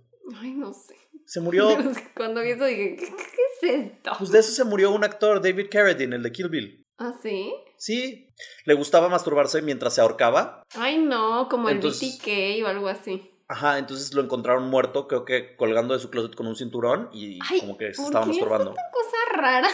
Porque te falta el oxígeno, entonces llega un pequeño momento. X, no voy a hablar de temas sexuales, lo he hecho. No lo he hecho totalmente de que a punto de morir, pero sí hay algo ahí en cuanto a. Pero tienes que saber cómo ahorcar, porque no es nada más ahorcar, porque sí tienes que hacerlo en un ángulo y tienes que ejercer cierta presión. X, luego, no es un podcast sexual esto. Pero bueno, What? Ok. uno siempre aprende cosas nuevas. El punto es que la mujer esta le corta la cara, le, hace su No lo hagan en casa. No lo hagan- quiero sí, ahora pero- que gracias. empiece así de... Gracias. No quiero matar a nadie indirecta o directamente. Entonces, please, no, No lo lo hagan en hagan. casa. Si lo quieren intentar, revisen con un sexólogo, revisen eh, fuentes confiables y vean cómo. Obviamente que esto sea consensuado con su pareja. La mujer, la Kuchisake, eh, regresa como espíritu vengativo después de que la matan y le hacen la sonrisa permanente. Ella regresa como cualquier persona. Es un espíritu que parece una humana normal, pero trae un cubrebocas. Ahora. Aquí hay un pedo porque ya estamos en época COVID y entonces ya todo el mundo trae cubrebocas. Entonces Ajá. podría ser quien sea, la Kuchisake Onna. No es como antes que si ves a alguien con cubrebocas es como sospechoso. Ahorita ya es, no tiene nada de raro. Ajá, más bien es raro que no lo traigas. Exacto. Entonces la Kuchisake, además de su cubrebocas, trae o, dependiendo de la leyenda, o un cuchillo, o un machete, o tijeras filosas. Entonces va caminando casual de la vida hasta que se topa con una víctima suya y le pregunta, ¿Watashi kirei? Ay, Que si ustedes no saben japonés, significa, ¿soy bonita? Entonces, este... Watachi Kerei. ¿Watashi kirei? Ese es mi japonés para ustedes. ¿Watashi kirei? Pensé que era como de, ¿qué va a querer hoy? Watashi. ¿Watashi querer? Entonces eso significa soy bonita. Y ent- entonces, una vez más, momento de la exploradora, ¿qué responderías tú? Sí, muy hermosa. Ok. Si dices que sí, lo que hace es se quita el tapabocas y te muestra su cara deforme con la megaboca que tiene y a veces tiene los colmillos afilados, ¿ok? Si dices que no, te mata instantáneamente y te apuñala con sus tijeras, ¿ok? Ahora, Ok, lo hice Ahora, bien. Elige pasaste- tu propia aventura. Vas bien, estamos en RPG, elige tu propia aventura. Vas bien, ya pasaste el primer nivel. Segundo nivel, se quita esto. Ahora, te pregunta, ¿Core demo? ¿Core demo? Y eso significa, ¿qué tal ahora? ¿Sigo siendo bonita? Sí, sigue siendo hermosa. Ok, si dices no y gritas de terror, te apuñala con sus tijeras y mueres, ¿ok? Entonces, tú tienes que ser súper poker face y decirle sí, ¿no? Si tú le-. Ahora, si tú le dices que sí, ¿qué sucede? Lo que hace es que te agarra y te corta las comisuras de la boca como ella, para que te parezcas. no. Pero te deja viva, te deja viva. Pero yo cumplido. Ahora. Hay una, hay una tercera manera, siempre hay una tercera manera de escapar. Le enseñas un espejo. Velo tú misma, perra. Contesta tú, estúpida. Lo que eh, los métodos de escapatoria extra que existen es, en algunas leyendas dicen que si tú le dices sí, sin, sin titubear ni nada a sus dos preguntas, chance y te deja vivir y te deja ir, o chance y te deja ir y luego llega en la noche y te mata mientras estás dormido. 50-50 de probabilidad. La otra manera es que si tú no le contestas sí ni no, o sea, le dices sí a la primera pregunta y la segunda pregunta que te dices sigo siendo bonita y le dices como, pues me, eres promedio, como que X, como que no, me da igual, como que es pues, X. En eso se confunde, como que no entiende qué está pasando y entonces eso te da tiempo para que corras y salgas corriendo de ella. O la otra, o la más efectiva, es que tú, cuando la ves y te está haciendo estas preguntas, saques dinero o dulces, dulces duros, y los avientes a sus pies. Si haces eso, ella instintivamente se agacha para recogerlos, ya sea el dinero o los dulces, y eso te da tiempo perfecto para que tú salgas corriendo. Dulces. No sé por qué dulces, pero eso O es lo que me sea, si me avientan monedas, pues es como de, ay, una moneda, pero. Dulces. Ay, un dulce. Le gustan los dulces duros. Mm. Hay un, de hecho, hay unos este, en específico que son sus favoritos, pero ya no investigué tanto eso. La mayoría de sus víctimas son niños, sobre todo. Niños, Ay, jóvenes. ¿por qué? No sé, eso le gusta. Se volvió la leyenda tan popular que en los años 70 en Japón hubo una histeria colectiva al grado de que los maestros de las escuelas tenían que acompañar a los niños después de clases de la escuela a sus casas porque tenían miedo de que se toparan a esta mujer, la Kuchisake. Entonces es, bastante común esta leyenda urbana. O sea, ¿en qué año salió esa leyenda? Esta leyenda urbana es como de, lo- de 1950 aproximadamente, pero se volvió muy popular en 1970. Existen versiones en las que también te salvas de ellas si le dices la palabra pomada tres veces. No sé, amigos. Ungüento, ungüento, ungüento. Ajá, no, no sé, no lo entiendo. No lo entiendo, no lo sé, pero eso es lo que decía. Pomada, pomada, pomada, y ya se va. Entonces, ¿qué les digo? No entiendo Pero por qué en pomada. japonés, supongo, ¿no? Ajá, o sea, lo leí en inglés, entonces decía pomade, que es como el producto para el pelo, como cera para el pelo. Entonces, no sé cómo se diga pomada en japonés. Investíguenlo si van a ir a Japón para que estén cubiertos. Shampoo. Y ella es la que te digo que ha salido en muchas series, muchos cómics, muchos anime, eh, muchos videojuegos. Ha salido en películas como Pom Poco del estudio Ghibli. Y Mm, la de los como raccoons, ¿no? Mapachitos. Sí, sí, sí, sí. Hay, una, hay, una, hay un personaje que tiene como la sonrisa esta rara, como muy abierta. Ella es la Kuchisake. Y la mencionan en la película original de Laro, la japonesa. Y Mm. tiene dos películas sobre ella en Japón llamadas Carved y Carved 2. Y salió en el quinto episodio de la serie Constantine de DC del 2014. Y esas son las tres chicas super encuestadoras que les pueden aparecer en las montañas, en el baño o en la escuela o en donde sea. Entonces... Creo que eh, la que peor me cae es la del baño. Muy invasiva. es muy invasiva, pero me gusta que haya como un jueguito. Me gusta que tenga opción múltiple. Me gusta que hay una. Sí. Es, es un buen RPG. La otra es como. tin. Ujú. Además, la del baño, la Kamanto, tiene una ca- máscara como de kabuki. Mm. Ya sabes, estas que son como nada más ojos rasgados y así. Entonces no me da tanto miedo como esta que se quita el cubrebocas y yo, pa' como soy seguro, voy a gritar y ya valí madres. Sí. Ay, ¡Ay! póntelo otra vez. Sí, y ya me acuchilló. Ya valiste madre. Me atijereteó. Ay, no, pues sí. Pero sí, mi favorita es la del baño.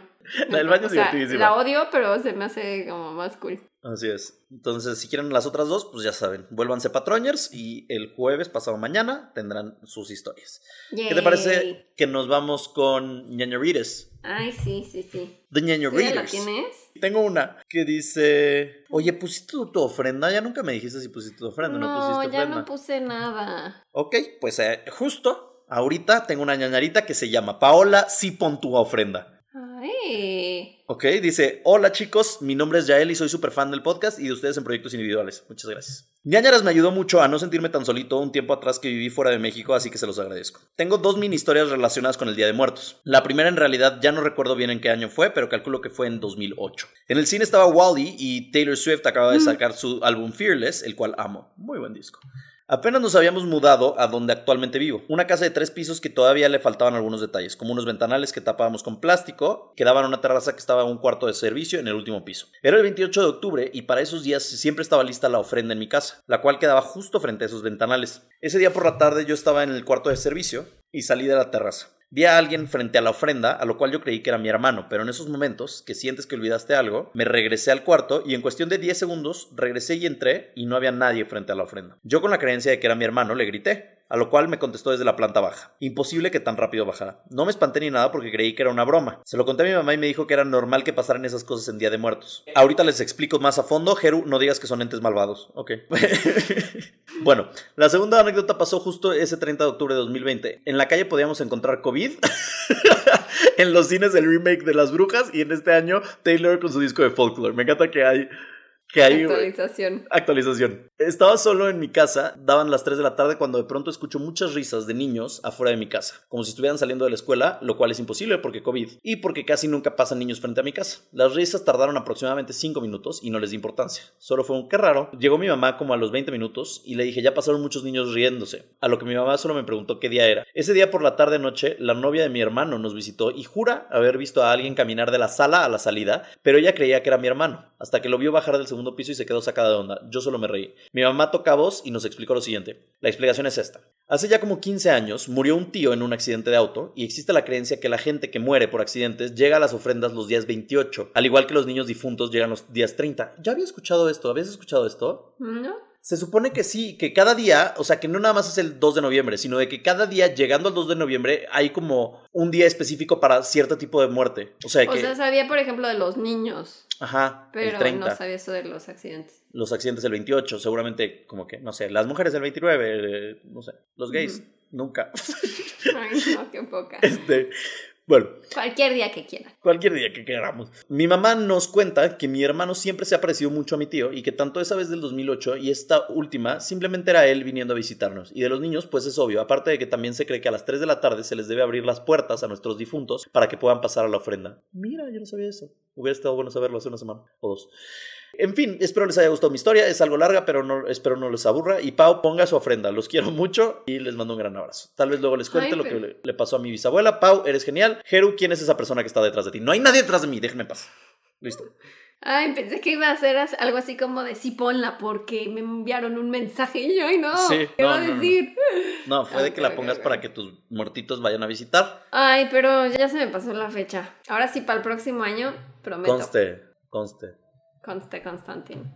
conste. Ok. Esta dice, hola Pau y Jeru, mi nombre es Marla y soy del Estado de México. Amo el podcast desde el episodio 1, espero que lean mi ñañarita. Mi historia comienza conmigo siendo una bebé de un año y medio o dos. En ese entonces mi mamá trabajaba en su estética y la casa de la abuela, mamá de mi mamá, estaba atrás. Mi abuela estaba enferma y la tenían que cuidar porque ya no podía ver. Yo, en bebé, me paseaba entre la estética y la casa. Era muy cercana a mi abuela, platicábamos mucho y le avisaba a mi mamá cuando mi abue necesitaba ayuda. Días o meses después mi abuela falleció. Mi mamá me cuenta que el día de la velación yo preguntaba, ¿por qué mi abuela está dentro de un mueble? Y mi mamá me contestó, ella solo está dormida. Evidentemente yo era súper pequeña como para entender e- todo eso y bueno, pasando los nueve días yo dejé de dormir y ya no quería comer. Mi mamá tenía que arrullarme por horas para que pudiera dormir, también dejé de hablar y lloraba mucho. Fuimos al doctor pero decía que todo estaba bien. Después de varios días de Marla bebé sin dormir ni comer, mi mamá me llevó con una señora que leía el aura y ella le preguntó a mi mamá que si alguien cercano había fallecido.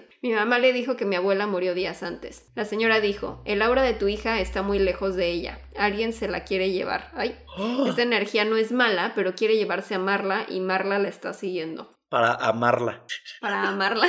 Mi mamá se sorprendió mucho. El aura que me quería llevar era mi abuela y como yo quería irme con ella, mi aura se estaba alejando poco a poco de mi cuerpo. Por eso dejé de dormir y comer. La señora también le dijo a mi mamá que yo podía desarrollar la habilidad de poder ver el aura de las personas, pero mi mamá no le tomó mucha importancia. Al final, la señora nos dio unas recomendaciones para que yo mejorara y todo estuvo bien. Con el tiempo volví a comer y dormir bien, pero dejé de ser una niñita platicadora y me volví muy introvertida hasta la fecha. Creo que mi abuela se llevó con ella un poquito de mí. Hoy tampoco desarrollé la habilidad de las auras, pero me gustaría mucho, solo que no sé por dónde empezar. Gracias por elegir mi ñañarita, felicidades por el podcast, es súper bueno, sigan así, espero poder unirme a los Patreoners pronto.